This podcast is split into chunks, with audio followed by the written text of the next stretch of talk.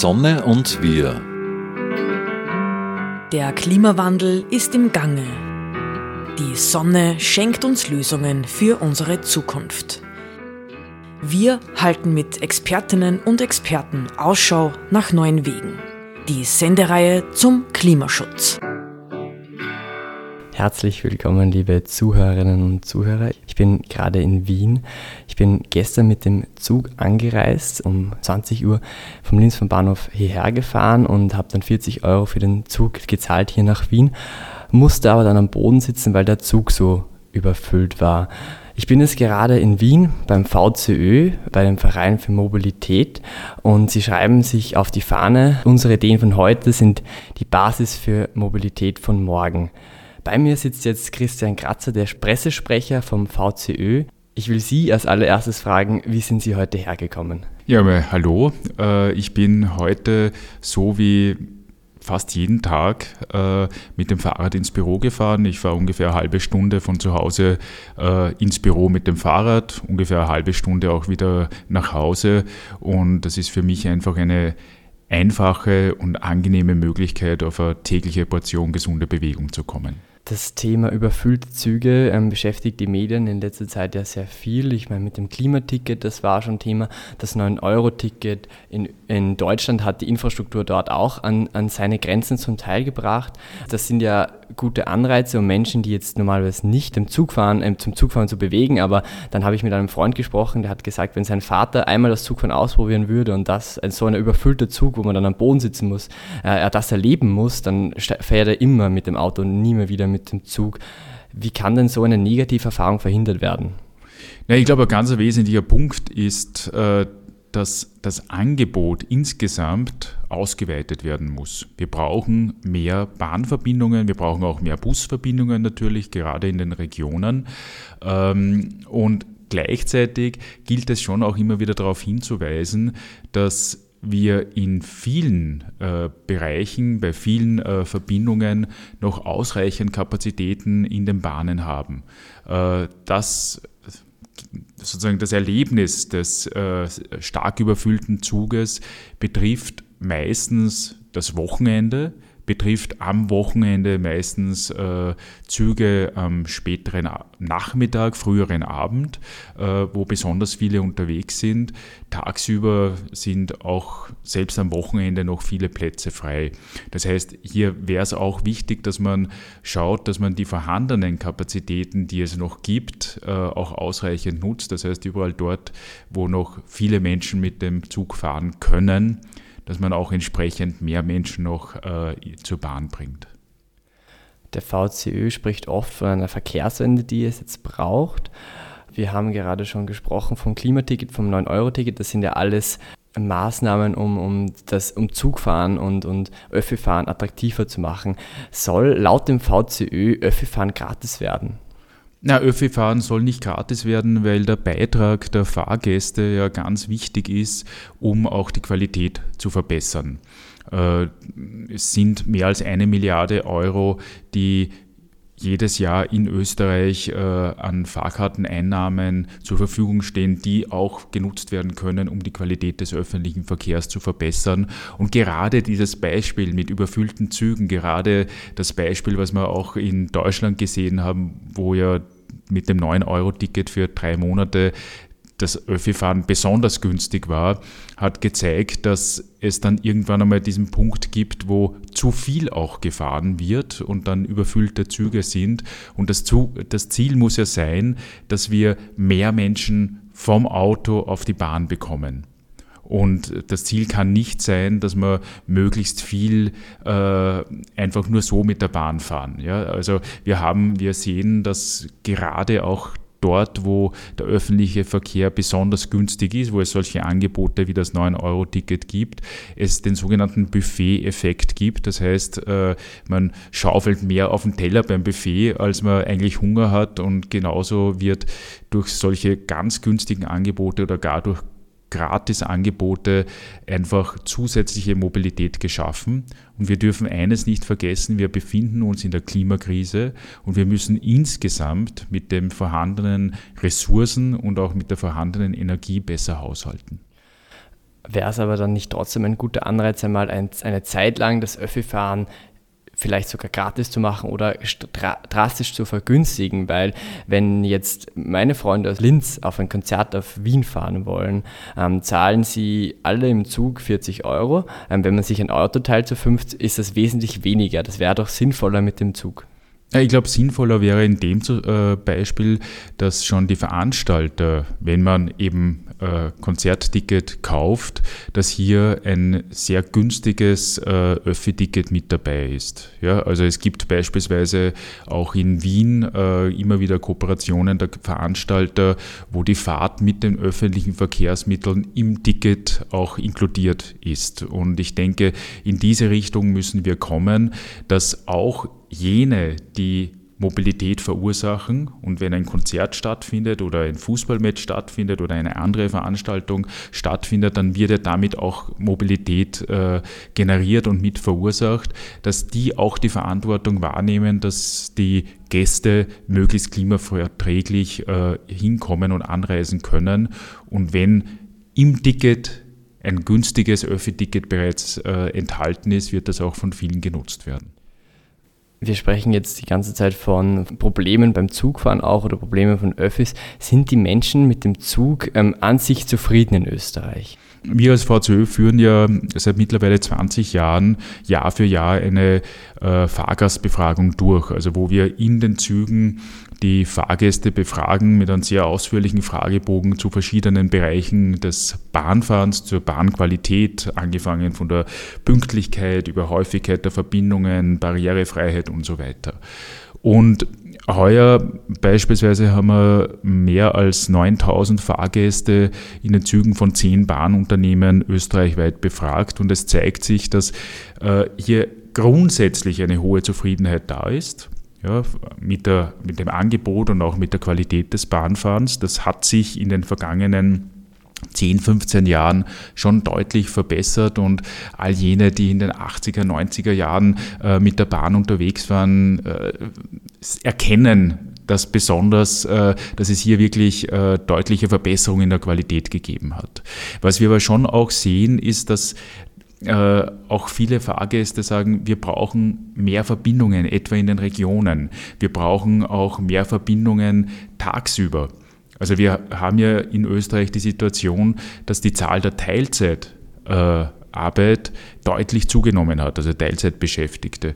Wenn ich aber jetzt ein Angebot habe, das sich nach den äh, Pendlern und Pendlerinnen richtet, die Vollzeit arbeiten und ich habe sozusagen nur in der Früh und am späteren Nachmittag, frühen Abend ein verstärktes Angebot, dann haben alle, die Teilzeit arbeiten oder flexible Arbeitszeiten haben, ein Problem. Das heißt, hier ist es einfach wichtig, dass wir auch tagsüber und auch äh, später am Abend gute und ausreichend öffentliche Verkehrsverbindungen haben. Das haben wir auf der Westbahnstrecke, ist das Angebot wunderbar. Da sagen viele, das ist Schweizer Qualität, völlig richtig, aber wir brauchen das auch in die Regionen hinein.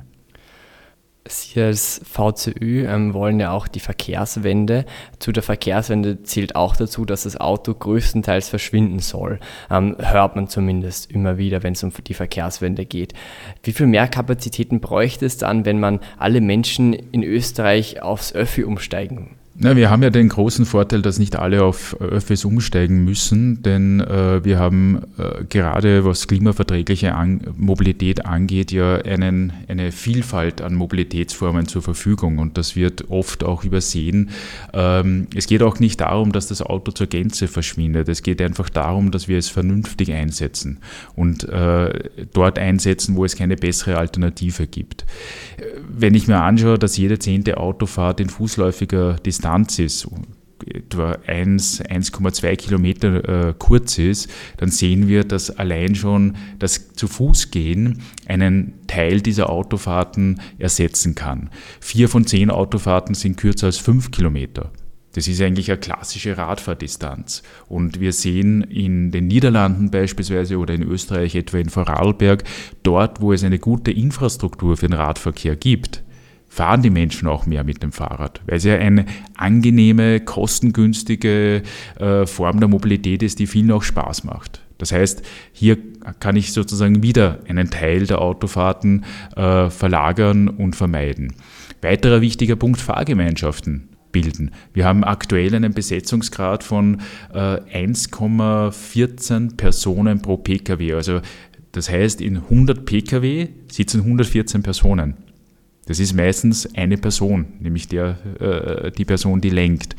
Wenn wir es schaffen, diesen Besetzungsgrad auf zwei zu erhöhen, für die Bereiche, für die Regionen, für die Fahrten, wo es keine bessere Alternative als das Auto gibt, habe ich auch schon wieder fast jede zweite Autofahrt eingespart. Wie soll man die denn auf zwei erhöhen? Die Menschen fahren ja in ihre eigene Arbeit und da gibt es ja oft einen anderen Anfahrtsweg, Umwege, längere Zeiten, vor allem in der Früh ist das ja dann auch problematisch, weil man ja so lange als möglich schlafen will. Wie soll man denn das ähm, Carsharing oder wie soll man denn das Fahrgemeinschaften bilden attraktiver machen?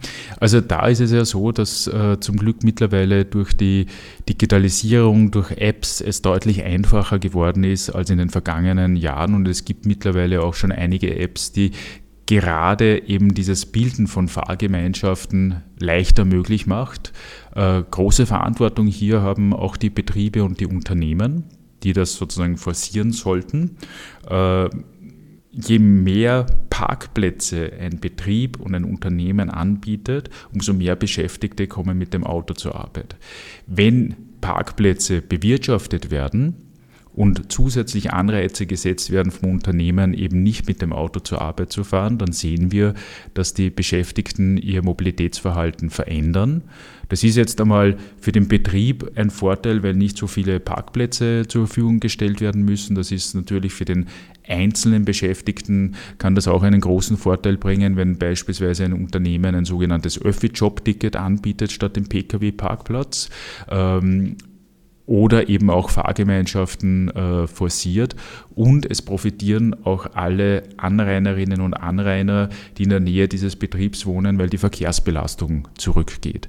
Das heißt, dieses ähm, Propagieren und dieses Motivieren, Fahrgemeinschaften auch zu nutzen, ist eine Möglichkeit und gerade in einer Zeit, wo die Spritpreise ohne dies sehr hoch sind, ist es auch eine gute Möglichkeit, um hier die Kosten der Mobilität zu reduzieren wir sind jetzt schon sehr stark im Thema in der Verkehrswende. Wie kann man die Verkehrswende attraktiver machen? Wie kann man Mobilität anders gestalten? Mich, ich frage mich jetzt aber eigentlich, was ist eine Verkehrswende überhaupt? Also mit dem Begriff Verkehrswende ist gemeint, dass wir äh, mehr ähm, also dass wir insgesamt klimaverträglicher unterwegs sind, dass wir energiesparender unterwegs sind, äh, dass unsere Mobilität auch weniger Ressourcen verbraucht, inklusive weniger Platz verbraucht. Und Verkehrswende heißt, dass wir überall dort, wo es möglich ist, Autofahrten verlagern auf öffentliche Verkehrsmittel, städtische Öffis, Bahn, Bus, äh, auf das Fahrrad oder eben bei kurzen Strecken äh, das Gehen und dass auch die Carsharing-Angebote ausgeweitet werden. Im Grunde genommen geht es darum, dass wir wegkommen von dieser Autoabhängigkeit hin zu einer größeren Freiheit in der Verkehrsmittelwahl, dass die Menschen auch in den Regionen die Möglichkeit haben, ähm, umweltverträgliche Mobilität zu wählen. Nicht nur in den großen Städten haben wir die Möglichkeit, in Wien, wenn wir sehen, wir haben ein sehr dichtes öffentliches Verkehrsnetz, wir haben häufige Verbindungen, wir haben eine gute Nahversorgung, wir haben kurze Strecken, die wir zu Fuß oder mit dem Fahrrad zurücklegen können. Und das ist auch äh, in den Regionen umsetzbar. Sie sprechen jetzt schon ein großes Thema an, nämlich die ländliche Bevölkerung. In den, in den, Städten ist eine Verkehrswende ja durchaus einfacher durchzusetzen mit einem dichten Öffinetz. Ich habe eine Freundin aus dem Waldviertel, die kommt aus einer, aus einer kleinen Ortschaft nähe Zwettel. Sie fühlt sich daheim oft, oft auch mal eingesperrt, auch ein wenig, weil sie kommt von daheim einfach nicht weg ohne dem Auto. Es, es geht einfach nicht, es fährt dreimal am Tag ein Bus, das ist der Schulbus und sonst ähm, ist da nichts möglich. Wie soll man denn die ländliche Bevölkerung bei einer Verkehrswende mitnehmen? Ja, ich glaube, der wesentliche Punkt, und den haben Sie auch schon angesprochen, ist einfach, dass man ein gutes Angebot zur Verfügung stellt. Wir müssen wegkommen von dieser Autoabhängigkeit. Wir müssen wegkommen von einer Verkehrsplanung, die nur an das Auto denkt und alle Menschen, die kein Auto besitzen oder kein Auto lenken können, ausschließt. Wir haben ja die Situation, dass wir einerseits viele junge Menschen haben, die einfach keinen Führerschein haben wir haben ein, eine zweite Gruppe, die älter ist und äh, nicht mehr ein Auto lenken können. Und wir haben auch Menschen, die einfach kein Auto lenken wollen. Und es ist Aufgabe einer Mobilitätspolitik, auch dafür Sorge zu tragen, dass genau diese Menschen, die ja eigentlich Grundvoraussetzungen dafür liefern, äh, klimaverträglicher mobil zu sein und die uns unterstützen dabei bei dem Ziel, äh, den Verkehr auf Klimakurs zu bringen, dass die auch ein gutes Mobilitätsangebot haben. Und gerade in den Regionen, können wir mit Anrufsammeltaxis, mit Rufbussen äh, schon einmal ein, ein, ein, ein Grundgerüst an Angebot bieten. Und was wir auch nicht vergessen dürfen, auch in den Regionen, das zeigen die Mobilitätsuntersuchungen, die Mobilitätserhebungen, haben wir ganz viele kurze Strecken. Und in vielen Fällen ist aber das Problem, dass zwischen einem Ort und der nächsten Siedlung es zwar eine super tolle, breite Freilandstraße gibt, aber keinen Gehweg und keinen Radweg. Und wir dürfen uns nicht wundern, wenn die Bevölkerung, die äh, eben auf einer Straße, wo Autos 100 km/h fahren, wo Lkw 80 km/h fahren, auf dieser Straße nicht Rad fahren. Das ist nachvollziehbar. Und hier ist es auch Aufgabe der Verkehrspolitik, entsprechend die Infrastruktur fürs Gehen und Radfahren auszubauen und zu verbessern. Ich fahre dann auch öfters zu ihr ins Waldviertel und Sie sprechen schon diese breiten Freilandstraßen an, die gibt es dort überall. Ähm, auch mit, mit dem Bus fahre ich eben zu ihr aus Linz. Oft ist in dem Bus wirklich kein Mensch. Also ich bin der Einzige in dem Bus. Dann verstehe ich auch, ähm, Entscheidungsträgerinnen und Entscheidungsträger, die dann sagen, naja, warum brauchen wir noch mehr Öffis, da fährt ja keiner. Eine Person ist jetzt für einen Bus mit 30 Sitzen ein wenig, äh, viel zu wenig und da wären Autos vielleicht sogar gescheiter gewesen. Was entgegnen Sie dem? Ein ganz ein wichtiger Punkt ist, dass die Gemeinden die entlang dieser Buslinie äh, sich befinden, dass hier die politischen Entscheidungsträger erkennen, dass für die Zukunft des Ortes, für die Zukunft der Gemeinde, für die Zukunft der Region ein gutes öffentliches Verkehrsangebot ganz zentral ist. Und alles daran setzen, dass verstärkt die Bevölkerung der Umgebung, die Betriebe, die Ausflugsziele, die Vereine dieses Angebot auch nutzen.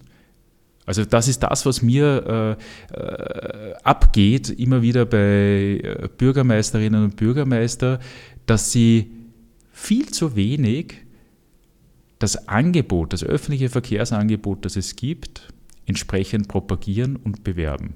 Es gibt Ausnahmen, also es gibt einige Bürgermeister, die auch wirklich dahinter stehen und die dann sagen, äh, mir ist es wichtig, ich erkenne, dass es für meine Gemeinde oder auch für meine Kleinstadt wichtig ist, dass ich einen, einen Bahnanschluss habe, dass ich ein gutes Busangebot habe und schaue, dass eben möglichst viele aus der Gemeinde, aus der Kleinstadt dieses Angebot auch nutzen.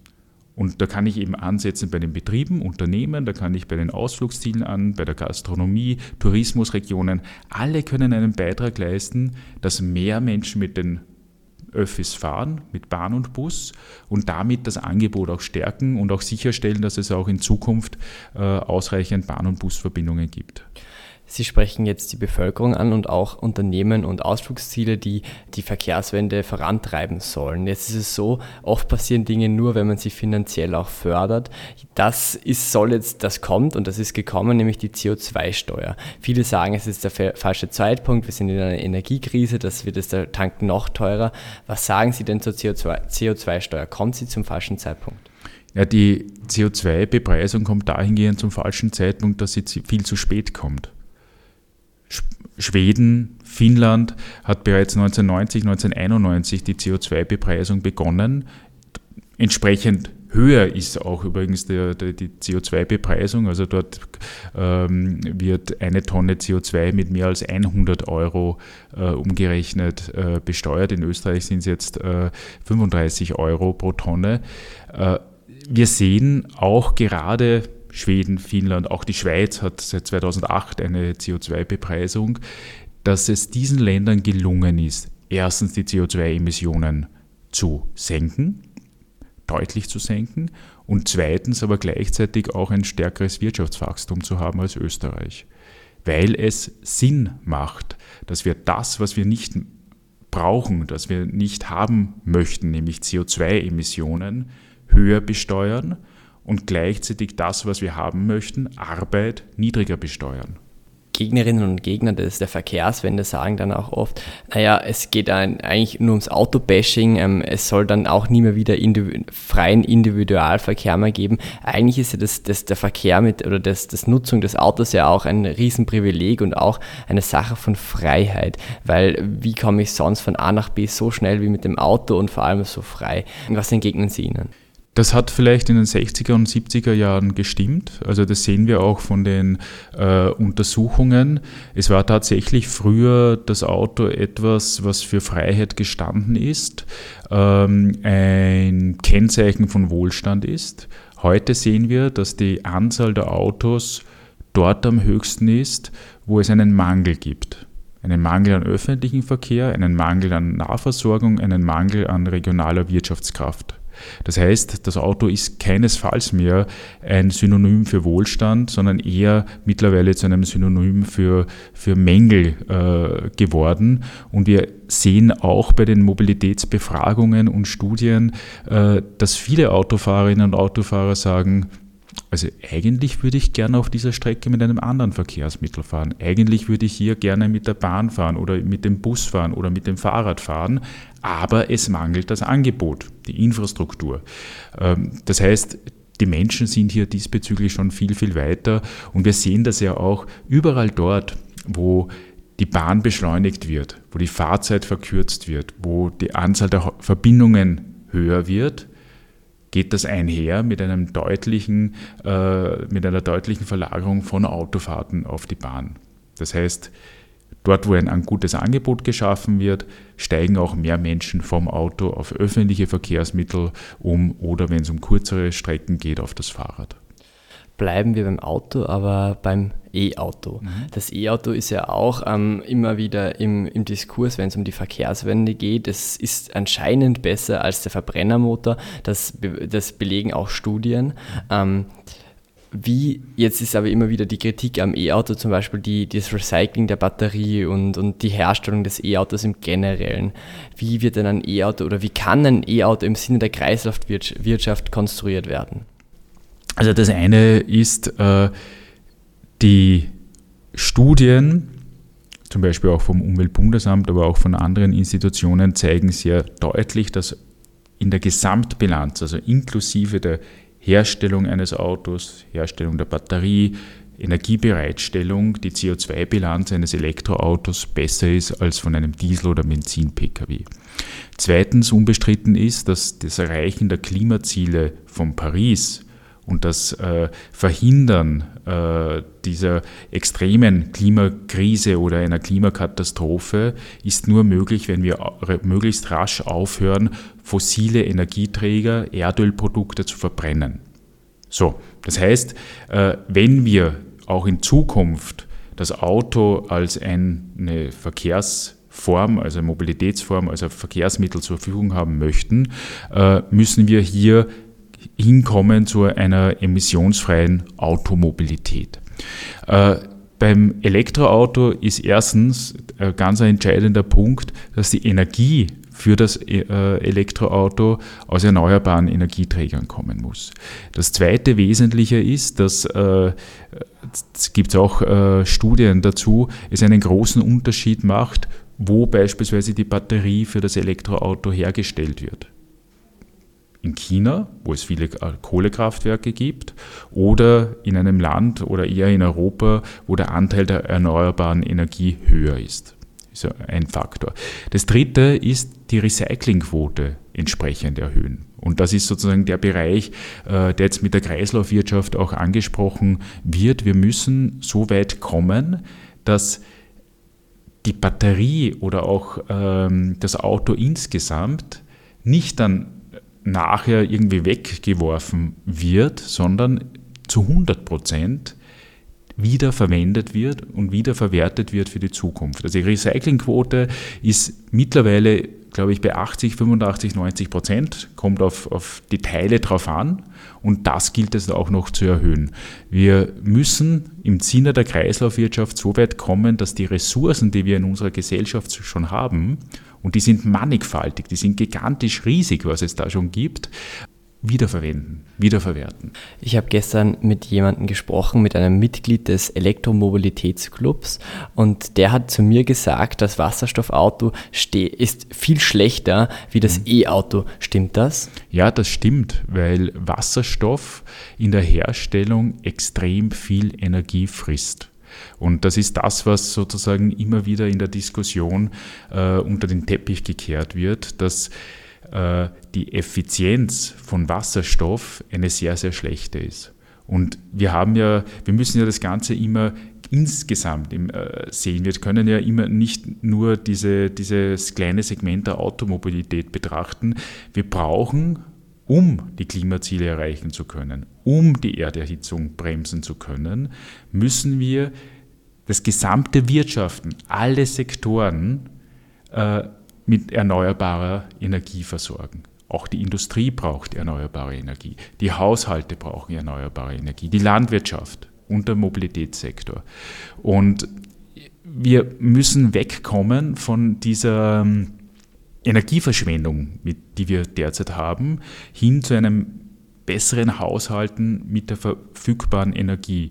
Und das heißt, bei der Automobilität den effizientesten Antrieb zu nehmen und der effizienteste Antrieb ist der batterieelektrische Antrieb.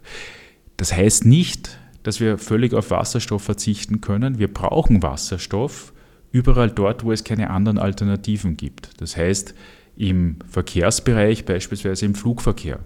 Das heißt äh, beim Antrieb von großen Schiffen. Ja, die kann man nicht mit einer Batterie äh, äh, betreiben. Äh, das heißt aber auch, dass wir den grünen Wasserstoff, und grüner Wasserstoff heißt, dass ich aus erneuerbarer Energie Wasserstoff produziere, auch in der Industrie äh, benötige. Also beispielsweise die Föst wird viel Wasserstoff in Zukunft benötigen und dahingehend ist es auch so wichtig, dass wir mit der verfügbaren Menge an Wasserstoff als Gesellschaft sparsam äh, umgehen und besser haushalten damit. Das sagt Christian Kratzer, Pressesprecher des Mobilitätsclubs VCÖ. Danke fürs Gespräch. Sehr gerne. Ich bin gespannt, was die nächsten Jahre bringen und wünsche den Zuhörerinnen und Zuhörern noch einen schönen Tag und bis zum nächsten Mal. Die Sonne und wir. Die wöchentliche Sendung zum Klimaschutz wurde in Kooperation mit der Sonnenwelt entwickelt. Die Sonnenwelt in Großschönau im Waldviertel bietet auf Basis von Erd- und Menschheitsgeschichte unzählige Einblicke in die derzeitige Energieversorgung mit Öl, Gas, Kohle und Atom. Spielerisch werden die Möglichkeiten durch die Kraft der Sonne greifbar gemacht. Sie erleben zwölf übergreifende Ausstellungsthemen mit über 1100 Exponaten. Mehr dazu auf www.sonnenwelt.at. Sonne und wir wird im Freien Radio Freistadt produziert und auch bei folgenden freien Radios regelmäßig ausgestrahlt.